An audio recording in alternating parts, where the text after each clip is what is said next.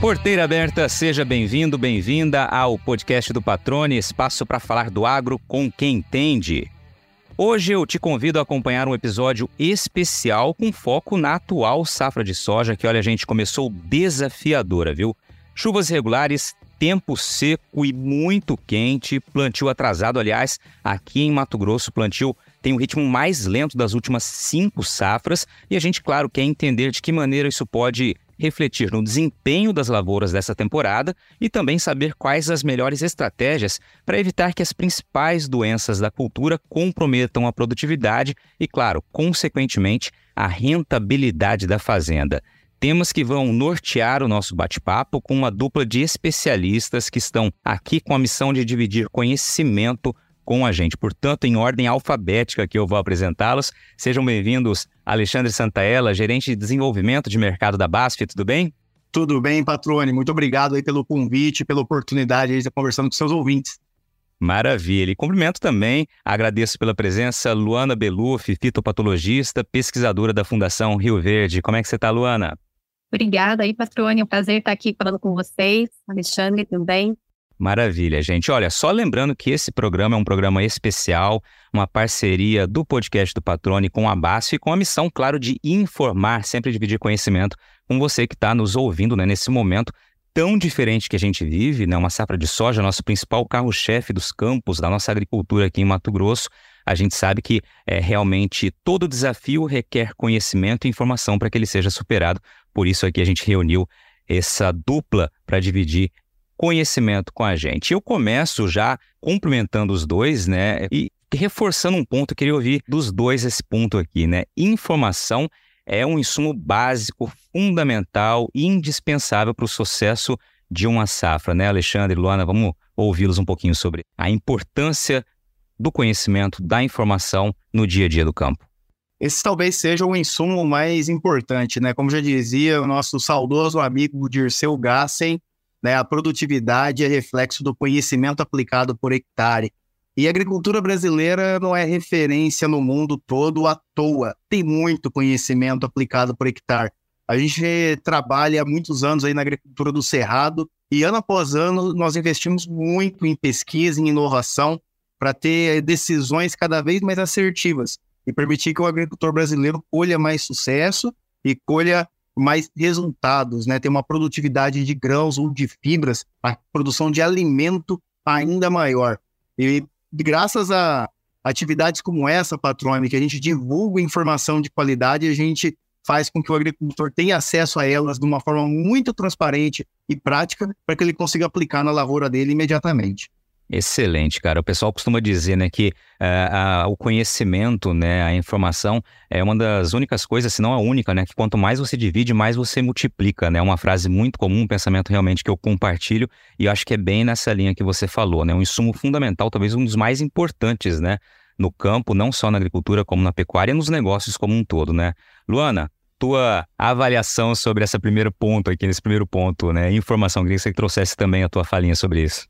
Então, a gente tem né, grandes desafios na agricultura e com grandes desafios vem aí grandes é, oportunidades. Então, com isso, as pesquisas, todo o nosso conhecimento aí que a gente vai adquirindo ao longo das safras vem contribuindo para esse ganho em produtividade que o produtor cada vez mais vem alcançando. Então, geração de informação sempre é importante e o produtor está aliado a isso, né? Buscar informação e trazer para dentro da, da sua da porteira para dentro. E pensando aí, a gente fala em produtos, fala em, em várias é, tecnologias, isso tudo é ferramenta, né? O produtor tem que juntar com a técnica e adotar dentro da sua propriedade. Então, são vários desafios, mas a gente tem várias ferramentas aí para estar tá ajudando o produtor.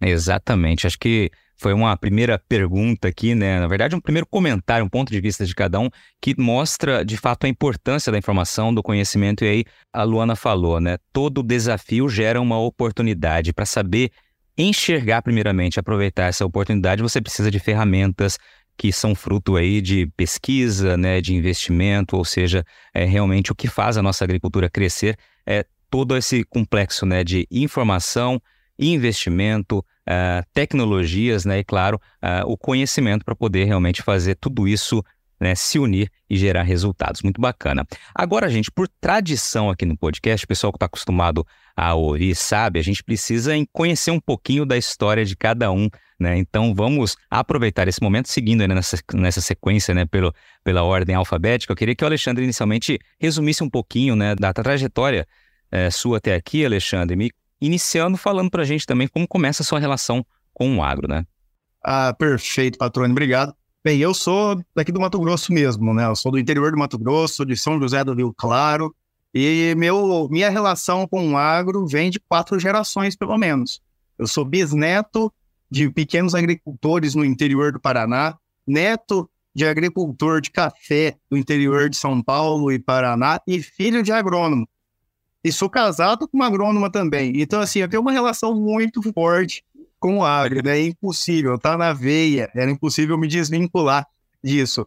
E da minha trajetória profissional foi uma escolha fácil escolher aqui a profissão de engenheiro agrônomo. Cursei faculdade na mesma faculdade que tive a oportunidade de encontrar a Luana fazendo mestrado e doutorado lá na época, uhum. né? Cursei aqui na UFMT, na Federal aqui do Mato Grosso, que eu fiz agronomia. E desde então, é, trabalho na base. Já são cerca de 12 anos de história aqui dentro da companhia, passando pelo setor de pesquisa, por marketing, por vendas e agora atuando no desenvolvimento de mercado, que é uma área aí que a gente tem uma relação muito forte com a pesquisa e desenvolvimento que a empresa faz para levar essas informações para o agricultor e aplicá-las da melhor forma possível. Maravilha, cara. Não tinha como ser diferente, né? Na quarta geração, com toda essa ligação com o campo. E, e, quando a gente fala de campo, dessa atividade da agricultura, é algo apaixonante, né? Eu, como jornalista, estou há quase 20 anos acompanhando o agro e não largo o osso, né? Como dizem, né? Eu continuo porque é algo que é muito gostoso, é muito prazeroso, dá muita satisfação você trabalhar nesse setor, né? E quem tem esse histórico no sangue, realmente, a vontade de dar sequência é, fala mais alto sempre, né? Exato. Legal. E você, Luana? Eu já lhe entrevistei algumas vezes, tive a oportunidade sempre de aprender contigo, né? Principalmente nos eventos na Fundação Rio Verde, uh, em Lucas do Rio Verde, e nas palestras que você participa, né? Constantemente, a gente se encontra em alguns eventos. Me conta um pouquinho da tua história. Isso eu nunca te perguntei, né? A gente sempre está sempre tá focado em, em trazer aquela informação do dia, mas me fala um pouquinho da, da tua trajetória daqui, Luana. A gente sempre fala muito do trabalho, né? Falar da gente tão raro às vezes. Eu sou de São Paulo, também sou do interior de São Paulo. Falo ali próximo de Araçatuba, mas é exatamente Braúna, uma cidade bem pequenininha ali do interior de São Paulo. Então, a família do meu pai e da minha mãe são de lá. Então, lá a agricultura, a parte de café sempre foi muito forte. Mas meu pai sempre foi um apaixonado pelo Mato Grosso. Ele veio para cá muito cedo e se apaixonou por aqui. E a família dele toda veio para o Mato Grosso também. Então, eu morei um tempo em São Paulo, na capital, morei em Barueri, mas é, a família toda mudou aqui para o Mato Grosso em início de 2000, e, 2000, 2004. A gente mudou, então já faz quase 20 anos que estamos aqui no Mato Grosso. Eu fiz minha graduação né, na UFMT em Cuiabá, então escolher o curso de agronomia também foi é, natural. Então, minha família já era da agricultura, ah, meus avós sempre foram, então foi natural. Mas eu sempre tive, sempre uma pessoa muito curiosa com relação à agricultura. Então, eu sempre queria entender os porquê, porquê daquilo. Então, acho que dentro da minha graduação, durante a faculdade, eu sempre me envolvi muito dentro dos laboratórios para tentar ali investigar. Sempre fui pesquisadora, sempre tive esse olhar bem crítico ali para entender os porquê. Fiz meu mestrado lá também, onde é, falo que o meu pai da área da fitopatologia, o Daniel Cassetari ali, produziu tanto eu quanto o Santaella ali também meu estágio também eu fiz com o pai dele. Então, a gente se conhece aí, conhece a família. Eu fiz meu estágio lá na Empaer, junto com o pai aí do, do Santaella. E meu contato ali com a pesquisa sempre foi muito direto e logo fui é, trabalhar na Fundação Rio Verde. Então, eu estou aqui em Lucas do Rio Verde há 11 anos, trabalhando aí como coordenadora de pesquisa da área de fitopatologia. A gente vem aí desenvolvendo pesquisa ao longo desses anos todos, todos sempre voltado ali para a nossa região, mas como o, Mato Grosso e o Brasil como um todo. E ver todo esse crescimento ao longo desse tempo, acho que é bem, bem gratificante para a gente ver como que a, é, a pesquisa vem contribuindo para esse ganho em produtividade e expressão ali da nossa região no cenário do Mato Grosso e do Brasil como um todo. Excelente, Luana, muito legal. E aqui eu vou fazer duas menções, né? Primeiro, ao saudoso Cacetari, né, Daniel Cacetari. Eu, quando comecei a vir para Mato Grosso com um dos projetos do Canal Rural, né, é, na época 2008, 2009, ali é, chamava Lavouras do Brasil, o Cacetari ficava orientando ali, era um dos parceiros também, uma lavoura em Campo Verde, né, onde a gente estava sempre acompanhando semanalmente ali o desenvolvimento daquela lavoura. Você falou, eu me lembrei aqui dele, porque ensinou bastante como né, um professor, até para nós jornalistas, realmente foi um aprendizado muito bacana ter podido conviver com ele, com as orientações que ele passava ali para todo mundo. Grande, grande pessoa. Que legal. Deixa saudades, faz falta no nosso meio. Exatamente. Então fica aqui essa singela homenagem aqui ao saudoso Cacetari e todo o trabalho, o legado que deixa, né? O professor sempre deixa mensagem, deixa um legado, né? Isso é muito legal da gente reforçar. E o outro ponto que eu queria mencionar, né, ouvindo a apresentação de vocês dois, um resumo aí da história de vocês, é que vocês representam uma fatia muito pequena, eu acredito hoje, não vou ter números aqui, mas acho que isso é fato, é, dos profissionais novos aí, vou colocar entre aspas, os considerando novos por serem mais novos do que eu, mas que estão há, há, mais de uma década no mesmo, na mesma empresa, na mesma corporação, né? E o Santaella há cerca de 12 anos, se eu não me engano, e a Luana há 11 anos aproximadamente aí na fundação, né? Isso, a meu ver, mostra, né, que estão em lugares que gostam do, do que fazem, né, que realmente enxergam valor naquilo que estão fazendo, né, e esse valor significa é, desenvolver informações, desenvolver novas ferramentas, ajudar de fato a fazer com que o campo evolua, né? É por aí, eu queria brevemente ouvir um pouquinho dos dois, só porque valeu a pena fazer esse registro aqui. Ô, patrone, só uma correção, eu não gosto do que eu faço, eu amo. Eu acordo de manhã com sangue no olho, assim, motivado para fazer o que eu faço. Pensar que eu vou trabalhar com agricultura, que eu vou levar informação para o agricultor, que eu vou discutir tecnicamente novas tecnologias e como superar desafios, nossa, me enche de, de alegria. Eu, e assim, ainda mais numa empresa que tem o mesmo valor que o meu, que coloca a pesquisa e a inovação na frente de qualquer ação comercial, me dá muita segurança em estar aqui. Então, eu não tenho dúvida de onde eu estou e, e quero continuar fazendo isso. Então, esse é, o, é, é, importante, né? 12 anos aqui é porque eu acredito naquilo que eu faço e confio na empresa e nas pessoas que eu me envolvo para continuar fazendo isso. Exatamente, é por aí, né, Luana? Exatamente, compartilho aí também desse sentimento do Santaella. Tenho muito orgulho de trabalhar na Fundação Rio Verde. A gente é uma família, né? Tanto é que eu trabalho até com meu marido aqui, então a gente é bem acolhido e bem ouvido, né? É gratificante, né? Eu falo a gente é, trabalha muito com os estagiários que vêm aqui.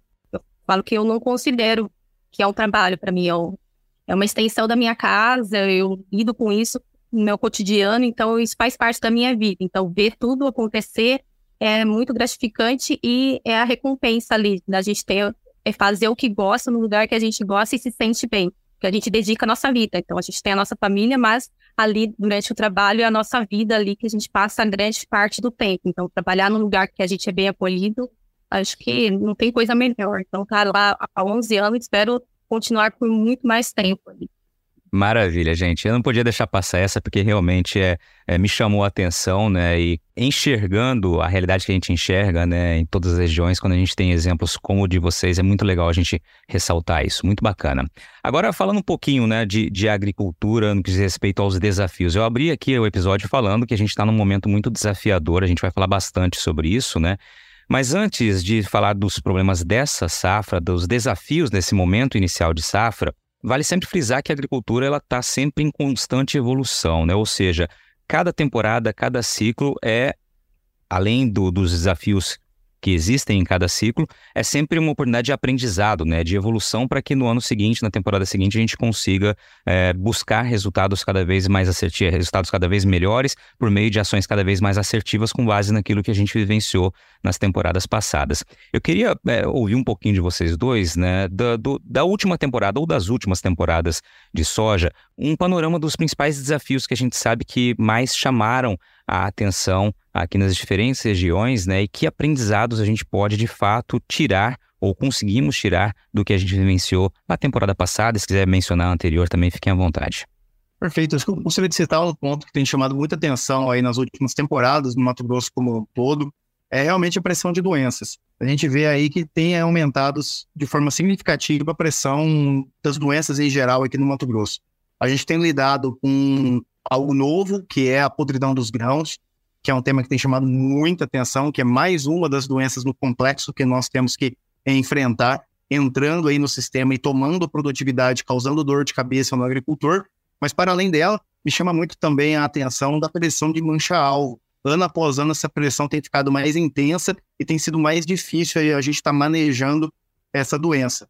Tudo isso somado às diferenças tecnológicas, que no passado, por exemplo, a gente tinha cultivares de soja que tinham um índice de área foliar em torno de 8.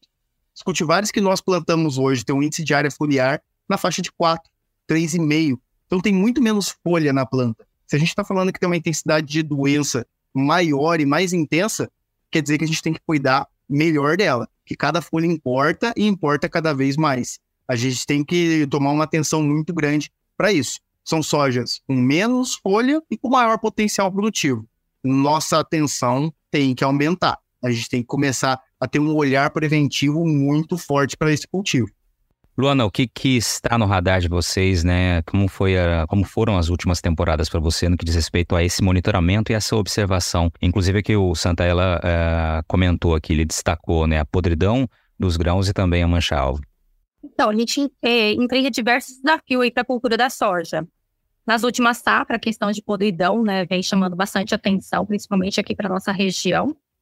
E também a gente não pode deixar de falar das outras doenças. Mancha-alvo é aqui uma doença que a gente sempre considera muito importante. Então, a cada safra a gente vê que ela vem ganhando cada vez mais importância ao longo das safras. Então, é uma doença que é, pra, na nossa região a gente ela sempre se instalou aqui, mas a gente vê que ela está aumentando a proporção aqui e em outras regiões também. Questão de cercóspora também, que a gente vê que nos materiais de forma geral também apresenta. E o que liga o nosso alerta é a questão de é, sempre fazer o monitoramento, a importância do monitoramento das doenças. Então, entender quando que as doenças ocorrem e fazer esse monitoramento para saber qual que é a doença que está prevalecendo ali na sua área. Ligar esse alerta para a gente entender esses momentos para é, adequar as práticas de controle.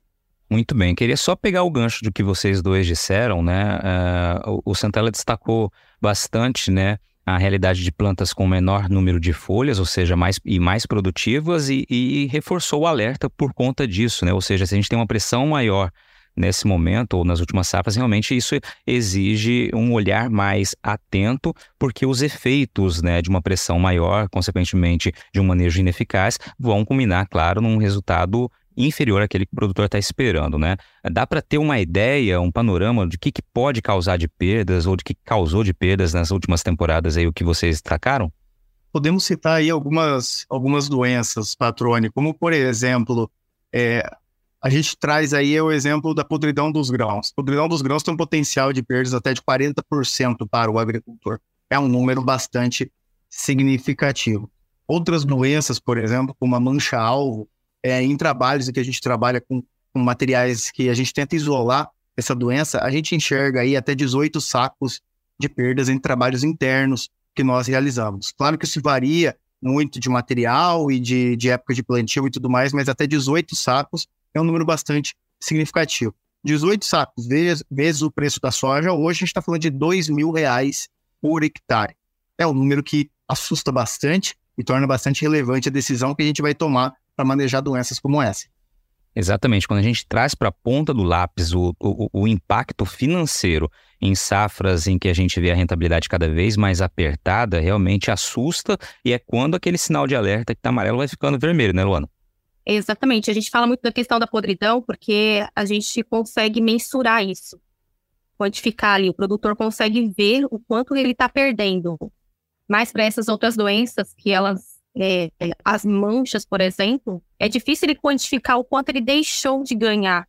Mas a gente vê que cada vez mais essas doenças vêm ganhando importância ali dentro das áreas e causando prejuízo. Então é importante entender que a gente tem uma doença ali, a podridão, que causa diretamente, mas a gente tem essas doenças que também estão ocorrendo ali no campo, mas é difícil mensurar o quanto ela está perdendo. E vai muito do que o Santaella falou, vai do, da sua característica qual que é a sua cultivar, a variação disso, qual que é o seu manejo adotado ali, qual que é a sua cultura que antecede ali a cultura da soja. Então, a pressão da, das doenças na área variam. Então, o nível de perda relacionado a essas doenças também vai variar de acordo com isso. Perfeito. E aí a gente chega nessa safra atual em que a gente tem um plantio atrasado, tempo muito quente, né, e, e, seco, né, as chuvas muito irregulares. Eu me recordo de termos relatos recentes aí de temperatura do solo acima de 65, 66, 67 graus ali em algumas regiões, né, ou seja, cozinhando a, a, as plantas, né, recém-emergidas. Então, é um cenário muito adverso, muito preocupante para o produtor. E eu queria fazer uma correlação aqui, pedir para que vocês fizessem de fato uma correlação entre esse momento que a gente vive de plantio atrasado, de tempo muito quente, pouco úmido, com o manejo de doenças, né? É, eu sei que tem um link aí muito importante que vocês precisam falar. Ah, perfeito. Se eu puder começar, Luana, acho que tem, tem um ponto aí super relevante, né? A gente vive mais uma safra típica, né? Desde que eu atuo profissionalmente, toda safra é uma safra típica e essa não é diferente. A gente tem outros tipos de problema para lidar. E essa safra, patrone, a gente está enfrentando um problema diferente, que é a própria questão do calendário de plantio. E isso tem um impacto direto no manejo de doenças. Historicamente, quando a gente tem condições normais de plantio, a gente termina o plantio no estado do Mato Grosso antes do início do mês de novembro, ou grande parte dele, coisa que não está acontecendo esse ano. E um outro fator que vem a somar é a questão da antecipação do plantio em algumas situações especiais, como foi aprovado pelo Ministério da Agricultura. Então, antigamente, o plantio só se iniciava após dia 16 de setembro. Esse ano, nós tivemos plantios, plantios excepcionais a partir do dia 1 de setembro. Então, nós vamos enfrentar um plantio com uma janela muito ampla. Então, uma janela superior a dois meses plantando soja aqui no Mato Grosso. Isso traz uma condição extremamente favorável para a ocorrência de ferrugem asiática, por exemplo.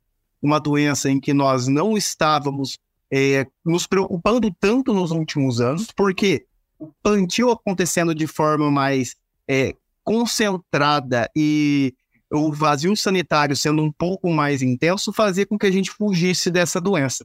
Porém, no ano como esse, que nós tivemos plantio antecipado e vamos ter plantio atrasado acontecendo ao mesmo tempo, aquela soja que já vai estar colhendo do primeiro plantio pode ser fonte de inóculo para aquela soja que foi plantada neste momento ou em momento anterior, que vai estar em plena fase reprodutiva. Então, a atenção do produtor para o manejo preventivo aumenta. Ele não pode abrir mão de um devido manejo preventivo, mesmo com essas condições ambientais que preocupam um pouco ele. Então, Garantir que essa soja esteja prevenida para não deixar a entrada de doenças acontecer é fundamental, seja a soja do início, seja a soja do final do plantio.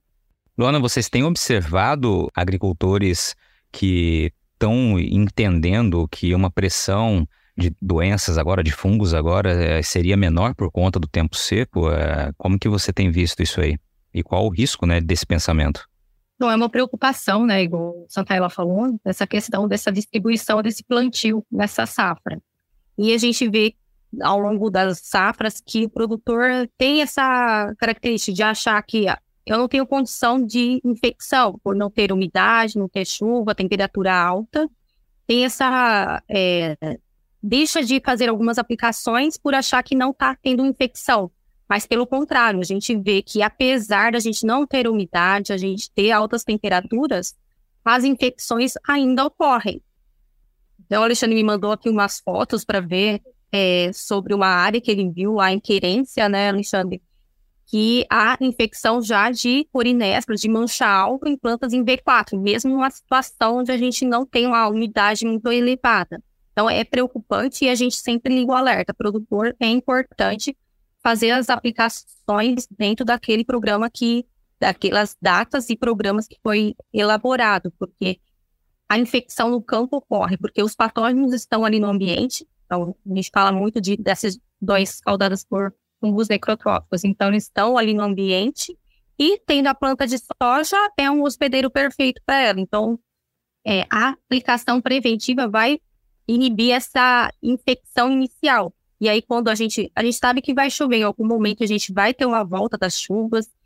a nossa soja vai estar tá com as ruas fechadas, então atingir esse alvo vai ser mais difícil. Então, as aplicações iniciais para evitar essa infecção inicial é extremamente importante.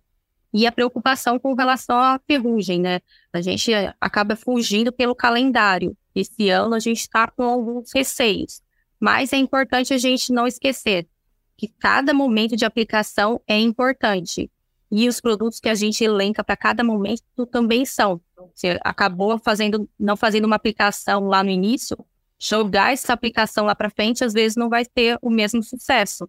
Então, também entender que cada momento da cultura também é importante. E sabe os momentos críticos ali. Florescimento é um momento crítico da planta, então proteger até ela, esse momento do florescimento é importante. Lá também no início do desenvolvimento das vagens também é importante. Então, a proteção nesses dois momentos, preventivamente, é extremamente importante para a gente ter sucesso no controle das doenças. Excelente. Fazer só um breve resumo, então, aqui do que, que vocês já disseram, né? Que serve como alerta aqui para os agricultores, para toda a equipe que trabalha é, no campo, né, com a safra de soja. Pressão de doenças, então, aumentando muito nos últimos anos, né? O Alexandre trouxe aqui no começo já algumas informações, né? Chamou atenção para a questão da podridão dos grãos e também para mancha-alvo. E agora ele e a Luana também citando a preocupação, né, com a possível pressão maior de ferrugem da soja mais adiante, né? E da importância de não furar ali o cronograma ou o que está previsto nas aplicações programadas, né, de defensivos, de fungicidas, porque a pressão vai acontecer, né? Não é porque o tempo está seco agora que a gente vai estar tá livre aí dessas ameaças, né? Elas vão persistir, vai chover em algum momento e realmente aí a gente não pode desproteger a lavoura. É isso, Santella? Correto, Patrone. Esse é, esse é o ponto crítico. Parece que o cenário não está favorável para as doenças. Pelo contrário, continua favorável. Eu até compartilhei com a Luana algumas fotos. Eu estava em querência essa semana e pude ver com meus próprios olhos uma planta em estágio vegetativo, em V4, que é muito jovem, já com sintomas de mancha-alvo. Então, vamos entender isso. Se num momento em que a gente entende que as condições não são as melhores para a doença, a doença já está ocorrendo, e quando as condições forem devidamente favoráveis para ela, qual é o nível de pressão que a gente pode enfrentar? Vai ser ainda mais significativo. Então, para a gente evitar que esse problema cresça e um problema crescendo aumenta a dificuldade de você resolvê-lo, trabalhar de forma preventiva, como a Luana falou, é o melhor caminho que nós podemos escolher. Não abrindo mão das aplicações calendarizadas e planejadas com produtos seletivos e de amplo espectro que o agricultor já escolheu. Exatamente, né? Não dá para é, mudar o andar da carruagem no meio, né? Você programou, você sabe o que vai acontecer e não dá para realmente você mudar no meio do caminho porque é um risco muito grande, né? E aí a gente está numa safra que a gente não pode correr riscos, né? A gente tem que tentar minimizar ao máximo. Você está ouvindo o podcast do Patrone, agroinformação com quem entende. Eu queria aproveitar que vocês citaram algumas vezes a questão da podridão dos grãos, porque é um assunto que nas últimas safras né, é, é, colocou muito em alerta os produtores. Acho que a gente vai é, falar um pouquinho mais sobre esse tema aqui, porque eu lembro que muita gente falava, né, a anomalia da soja, e a pesquisa se debruçou sobre o problema para encontrar e definir de fato o que era, né? Aí chegou-se ao termo lá, quebramento de haste, se eu não estou enganado, e podridão dos grãos, né, no caso ali, do que chamavam de anomalia. Eu queria só que vocês resumissem, se possível, né, quais os principais fatores que influenciam nos casos de podridão e de que maneira é possível tentar minimizar essa ocorrência, essas consequências, né, que a gente acompanha no campo. Considerando aí o que a gente viu nas últimas safras, então a gente acabou né, elencando dentro da anomalia aí dois, duas situações, né? Podridão dos grãos ali atinge as vagens, e a questão do quebramento de hastes. A gente vê em algumas situações, é, acontece uma ou outra, mas a gente é, é, ainda não sabe se realmente são os mesmos agentes causadores das duas, né? A gente ainda está investigando, ainda está em fase de pesquisa, e a gente vê que temos um complexo de fungos envolvidos nas duas situações que são muito semelhantes ali. Então, a gente tem os mesmos patógenos associados a tanto a podridão quanto ali ao quebramento. Então, a gente vem de safras que são atípicas, né? Cada safra a gente vê uma condição climática, mas a podridão a gente viu ocorrendo tanto na numa safra um pouco mais seca quanto numa safra que a gente teve muita umidade. Quando a gente teve mais chuva, ela foi mais grave do que uma safra onde a gente foi um pouco mais seca, mas ela ocorreu nas duas. A questão do quebramento, na safra passada, a gente praticamente não viu, então a gente não conseguiu evoluir muitos estudos com relação a isso. Mas com relação à podridão, a gente já consegue ter um direcionamento mais assertivo. A gente vê uma diferença muito é, é grande entre materiais, então a escolha do material é uma prática ali para a gente reduzir essa questão da, da, da podridão e a adoção de medidas de controle com o uso de fungicidas é uma prática que a gente viu que deu grande resposta. Então, as práticas onde a gente faz o fungicida associados a multisítio, então, um programa onde a gente adota tecnologia, produtos é, assertivos ali, em momentos adequados, a gente vê que há um controle desse complexo aí de doenças e reduzindo ali o problema no momento da colheita.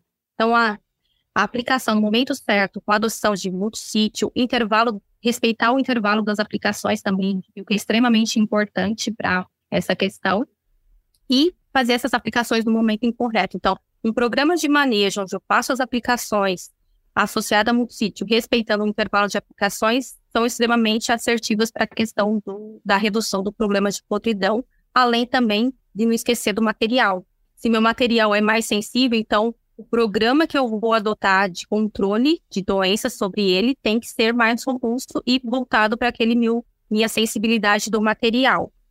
Entender também a janela. A gente viu que dependendo da janela de semeadura também há essa diferença ali da severidade. Então o produtor tem que elencar vários fatores dentro ali da escolha do programa de fungicida. Então, começando ali pela escolha do material e aí a janela de semeadura para adequar o seu programa de fungicidas. Perfeito. Santella, gostaria de complementar?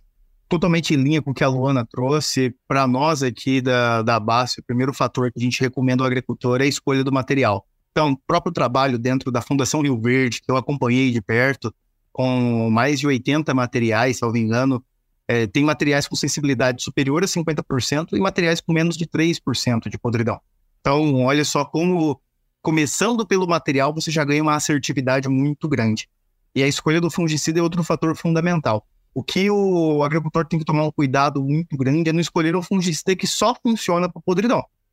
Que aí ele pode tomar uma rasteira das outras doenças. E teve muita gente, por ter sentido a dor de ter perdido produtividade, ter levado os descontos da podridão, ter baseado todo o seu manejo nela. Porém, é importante lembrar, a podridão é mais uma doença do complexo. A gente vai, vai enfrentar podridão, provavelmente, mas vamos enfrentar cercóspora, mancha-alvo, antraquinose e talvez ferrugem essa safra. Então, escolher um manejo que seja adequado, bom para podridão e também para todo o complexo é fundamental para que ele tenha sucesso essa safra. Pois é, e aí vocês citaram mais uma vez né, a, a palavra prevenção, né? ou seja, um manejo preventivo. Ele tem que ser, claro, pensado estrategicamente já como um todo, né? Como você disse, não buscando produtos, né, para uma ação específica para um problema, né? Ou seja, quanto maior você puder abrir o seu leque pensando no todo, no complexo como um todo, a chance de assertividade, claro, é muito maior. A gente não tem bola de cristal para saber o que vai vir na lavoura. Então, partindo dessa premissa, escolher aí ferramentas que têm um amplo espectro e alta seletividade são escolhas assertivas. Porque se vier ser cóspora. Se vier manchal, você tem que estar preparado. Se vier outro, você tem que estar preparado também. Então, o programa planejado e utilizando das informações de, fonte, de fontes fiéis, como o caso da Fundação Rio Verde e várias outras consultorias e instituições de pesquisa que nós temos aqui na região, podem te ajudar muito a se prevenir desses problemas que você vai enfrentar nessa safra. Pois é, e aí você trouxe um tema quando você citou, inclusive, a Fundação Rio Verde, outras fundações, a própria BASF, né? ou seja, é todo mundo é, colocando o melhor time de campo para levantar informações, que é o que a gente disse logo no começo aqui do bate-papo, né? Para é, munir o produtor né? e quem está envolvido na atividade de campo com a maior quantidade possível de informações acerca dos problemas que ele pode vir a enfrentar, né? E sem contar no desenvolvimento não só de conteúdo de informação, mas desenvolvimento também de produtos, de ferramentas, de respostas aí, né, que possam ajudar o produtor a buscar sempre os maiores é, resultados ou os melhores resultados em termos de desempenho, de produtividade, né? Ou seja, é todo mundo trabalhando com o mesmo propósito, né? Correto, Patrônio. O exemplo da BASF aqui, hoje nossos times, tanto de proteção de cultivos, que é o time de defensivos, quanto o time de melhoramento genético atua com um olhar bastante refinado para os problemas sanitários da cultura da soja. Então, nós temos estações de pesquisa em Sinop, em Primavera do Leste, dentro do Mato Grosso, são mais de 11 em todo o Brasil, que estão de olho para esses problemas. A gente faz um investimento anual superior a um bilhão de euros em todo o mundo em pesquisa e desenvolvimento na agricultura, para que a gente possa desenvolver ferramentas assertivas e seguras para o agricultor. Então, nós, antes de mais nada, nós somos uma empresa de pesquisa e inovação.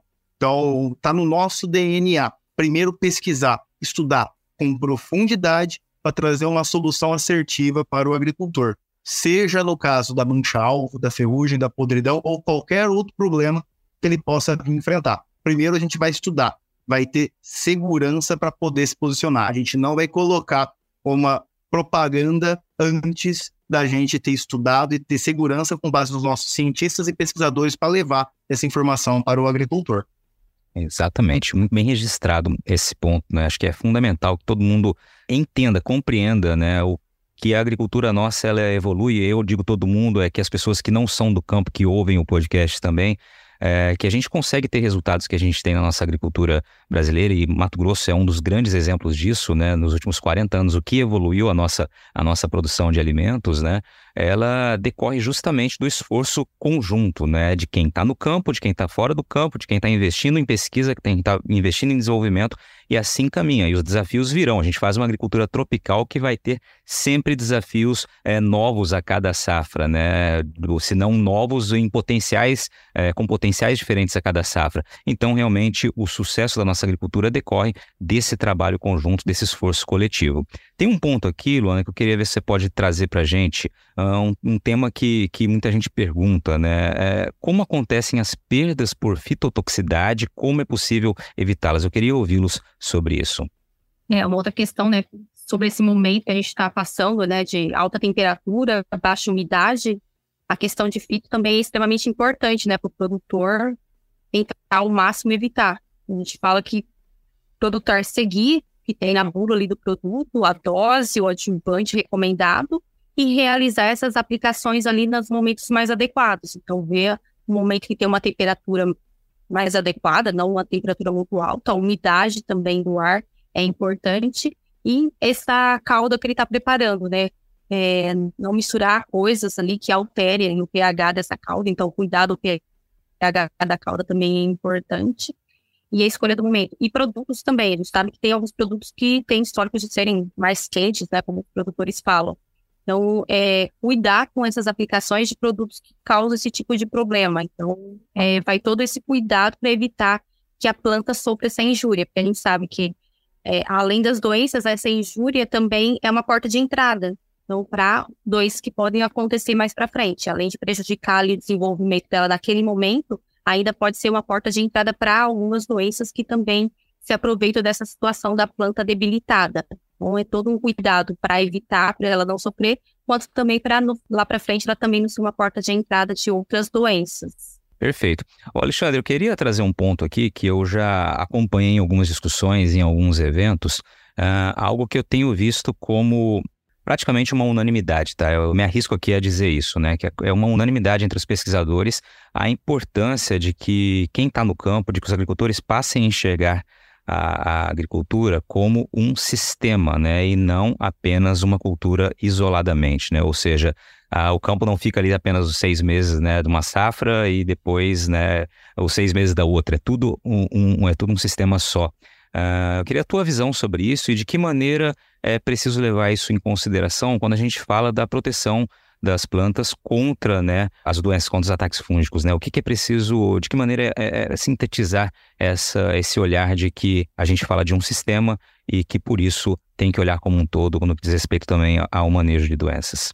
Perfeito, patrona. Esse é um conceito que evoluiu né, com o tempo e isso é muito interessante, porque a gente pensa assim, a gente usa a mesma área para pelo menos dois cultivos anuais. Essa é a grande diferença da nossa agricultura tropical. Nenhum outro país do mundo consegue fazer o que o Brasil faz aqui, que é essa questão de sucessão de cultivos na mesma área, né? Você vai nos Estados Unidos, vai na Europa, eles fazem uma safra por ano, nós fazemos duas.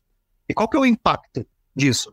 Primeiro, o impacto direto, você tem um benefício econômico para o agricultor, o país como um todo, porém você tem uma consequência agronômica para isso. E quando você trabalha, por exemplo, num sistema soja-milho, você tem alguns complexos que você vai ter que lidar, e quando você adota outros sistemas produtivos, você lida com outro tipo de complexidade. Quando a gente atua, por exemplo, no complexo soja-algodão, nós lidamos com problemas fitossanitários ainda maiores, porque vamos trazer o exemplo aqui da mancha-alvo. Tanto na soja quanto no algodão, esse fungo se multiplica e causa dano. Quer dizer que a pressão de inóculo nessas áreas é muito maior. Então você tem uma intensidade dessa doença maior nessas áreas, o que faz com que você tenha que rotacionar grupos químicos, trabalhar de forma preventiva, adotar multissítios desde cedo para evitar que essa doença cause dano. A Luana trouxe o exemplo, né? É uma doença necrotrófica. O que isso significa? Que ela fica no solo. Enquanto tem palhada, que é um bem gigantesco para nós, esse fungo vai estar lá e vai estar se multiplicando e pronto para estar tá inoculando o próximo ciclo. Quando a gente olha para o sistema produtivo soja e milho, acontece algo semelhante. Por exemplo, relacionado a nematóides, que a gente tem que tomar um cuidado muito grande para nematóides que se multiplicam tanto na soja quanto no milho. Então, o dano vai estar acontecendo embaixo do solo. E para doenças, pode estar acontecendo casos semelhantes, porém em menor intensidade para outros fungos. Porém, é um fator super relevante na hora de você estar escolhendo o manejo que você vai estar fazendo. Perfeito. Luana, gostaria de complementar? Para só complementar essa parte da agricultura que nós fazemos aqui, né? Nós estamos nos trópicos, então a gente consegue aí fazer mais de uma safra numa mesma área. E o que favorece as plantas também favorece aí os fungos, né? Então a gente está dando alimento o ano todo, está dando condição para eles se desenvolverem. A cada safra que a gente tem aí, a gente está usando técnicas de controle, a gente está aumentando os problemas nas nossas áreas também, alimentando esses fungos, dando condição para que eles se tornem cada vez mais agressivos. E aí vai da, dessas práticas de controle que a Santella já, é, já mencionou. Lembrando também da questão da semente, né? A gente está falando aí das práticas de controle e para começar uma safra, uma semente de qualidade também é extremamente importante a gente cuidar disso.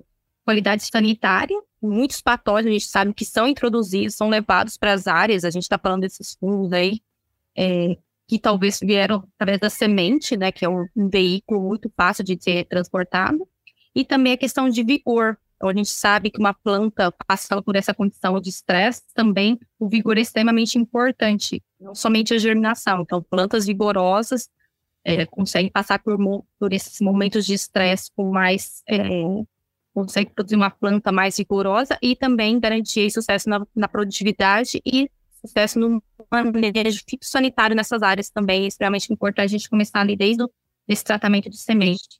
Perfeito, perfeito. É, o pessoal que não é do campo está nos ouvindo aqui viu a quantidade de pontos que precisam ser observados para que a gente né, consiga ter êxito no, no campo. Né? Realmente é muita informação que precisa ser colocada em prática, né? muitas estratégias, muitas decisões ao longo do caminho para que a gente possa realmente ter a colheita conforme a gente espera.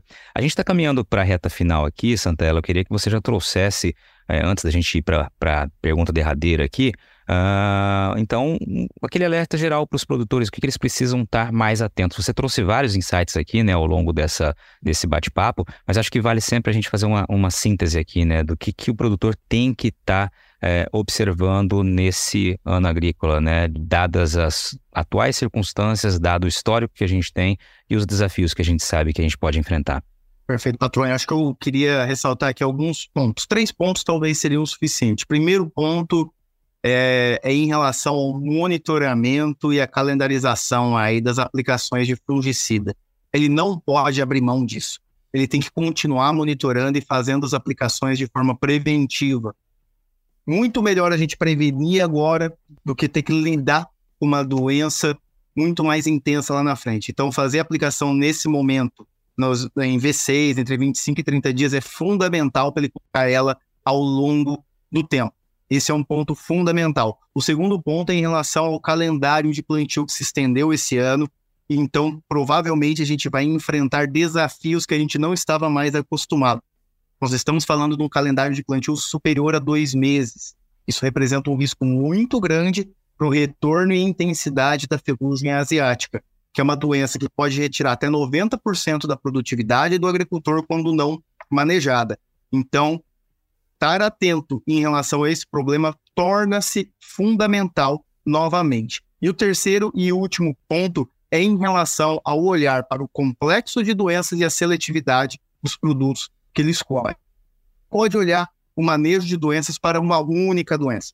No passado, a gente sabe que ele sofreu mais com uma doença ou outra, e aquilo baseou a tomada de decisão dele. Porém, hoje, ele deve estar buscando alternativas que enfrentam o maior complexo de fungos possível e de forma seletiva. Nós temos hoje plantas mais modernas, mais produtivas e com uma menor quantidade de folhas. Então, cada folha importa e importa cada vez mais. Cuidar bem dela de forma seletiva e contra todo o espectro de doenças é fundamental para que ele tenha sucesso no manejo de doenças dessa safra. Excelente. Luana, sua mensagem aqui para os produtores. É, acho que um resumo do que a gente falou aqui, a questão do manejo preventivo, que é de extrema importância, né? O produtor aí pensar tanto para a podridão quanto para o complexo de doenças.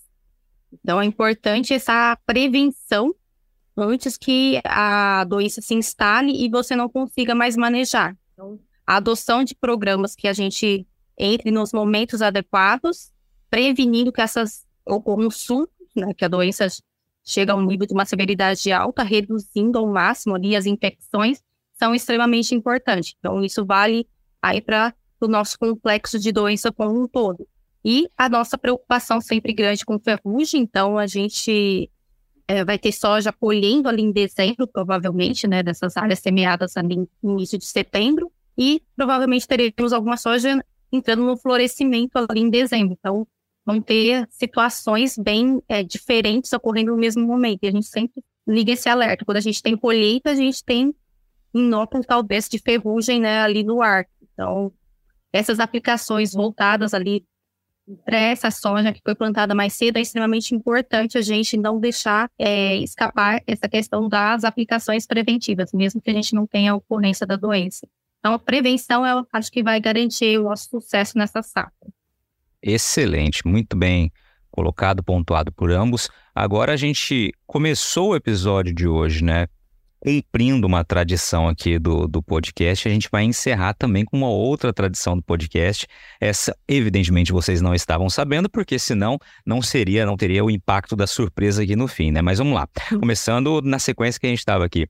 Santaella, eu queria que você trouxesse aqui para a gente aquela pergunta que você já quis responder, mas até hoje não teve a oportunidade de, de responder porque ninguém lhe fez essa pergunta. Eu queria que você trouxesse aqui aquela pergunta que falou: um dia vão me perguntar isso, mas não chegou essa oportunidade. Agora é o momento. Ah, deixa eu ver aqui. Que, que, qual pergunta que eu gostaria que alguém me fizesse para eu poder responder? Tá, bom, vamos lá. Uma coisa que eu sempre penso e que eu acho que é um tema super interessante é o seguinte, né? Como que qual que é a correlação entre a natureza e a agricultura que nós podemos fazer para garantir que a gente tenha sucesso nas nossas práticas agrícolas?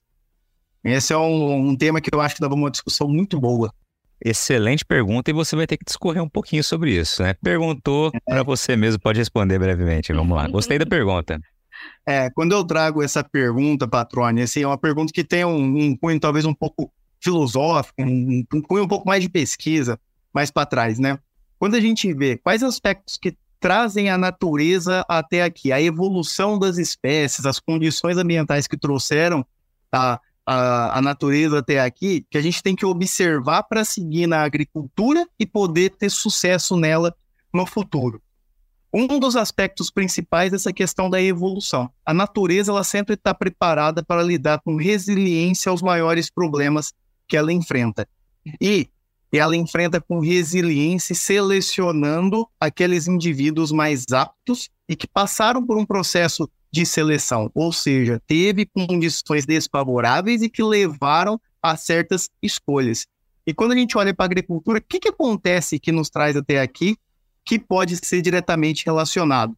É, é o próprio aspecto do nosso ambiente, a gente sabe do tanto de dificuldade que os agricultores passaram para chegar até aqui, muita gente ficou pelo caminho e quem está trabalhando hoje, eu tenho certeza que teve muita resiliência e teve que se adaptar muito ao longo do caminho evoluindo tecnicamente, evoluindo a forma de pensar e evoluindo tecnologicamente para essas condições. E uma correlação que a gente tem que fazer muito forte é o seguinte: se a gente quer enfrentar essas doenças, por exemplo, que elas querem continuar sobrevivendo. Então a gente vai ter que estar sempre um passo à frente delas para estar preparado para manejar da forma mais inteligente e se antecipando aos possíveis problemas. Muito daquilo que a gente discutiu aqui hoje. Excelente, Santella, muito bem colocado. Acho que gostei tanto da pergunta quanto da resposta, né? E realmente eh, a tua resposta e a tua pergunta vieram muito em linha, né, com o que nós conversamos aqui hoje, né? Citando aí a seleção natural, né? E a gente vai evoluindo por meio dessa seleção natural e pela resiliência, né? De realmente sermos desafiados, provocados e temos que buscar superar os obstáculos constantemente. Muito bacana. Luana, é contigo agora. Qual é aquela pergunta que você gostaria de, de responder e que nem não lhe fizeram essa pergunta? Pois é, o Santaella foi bem ali, filosófico, né? Gostei bastante dessa visão dele ali. Mas agora, para mim, eu tive até um tempinho aí a mais para pensar, mas é difícil a gente, uma pergunta, né? Mas acho que seria alguma coisa na linha de o que, qual que seria o equilíbrio, né? Entre o que a gente faz o que a gente consegue fazer, né? Como que a gente consegue equilibrar isso? Que a gente sabe ali pro, pro agricultor é difícil, tem áreas extensas, como que a gente consegue equilibrar? A gente fala muito na pesquisa, nas informações técnicas, e equilibrar isso com o lado prático, o que o produtor consegue fazer. Pensando nesse equilíbrio, a gente sabe que a gente fala muito de conceitos, de técnica, que a gente tem aí ferramentas para adotar, e que muitas vezes, né, pela operação, pela é, dificuldade que a gente está no campo, tem os intempéries, tem chuva, tem às vezes tem sol demais, a gente fala, ah, tem que aplicar no adequado. Tudo que a gente faz com muito amor, a gente tem que é, adequar dentro da nossa necessidade e também da necessidade para entregar aquilo com qualidade. Acho que tudo que aquele produtor coloca o olho está é, envolvido da necessidade do aquilo precisa daquele momento, eu acho que vão ser técnicas que ele vai adotar e conseguir retirar o máximo que ele vai aproveitar daquela informação. Então, tudo que a gente fala aqui, o máximo que ele conseguir aplicar, acho que já vai é, atingir ali, de certa forma, o objetivo final dele, que é garantir produtividade. Então, por mais que não saia 100%, mas tentar adequar com a sua realidade, com o que a gente tem aí de conceito, de recomendação para que ele atinja o objetivo, juntar essas duas vertentes aí para combinar ali com esse objetivo final, que é tanto nosso, da pesquisa e das empresas que desenvolvem inovação, que é garantir o sucesso dele, quanto dele mesmo, né? A tentar adequar o que ele tem ali de realidade, de é, tecnologia de aplicação, de disponibilidade de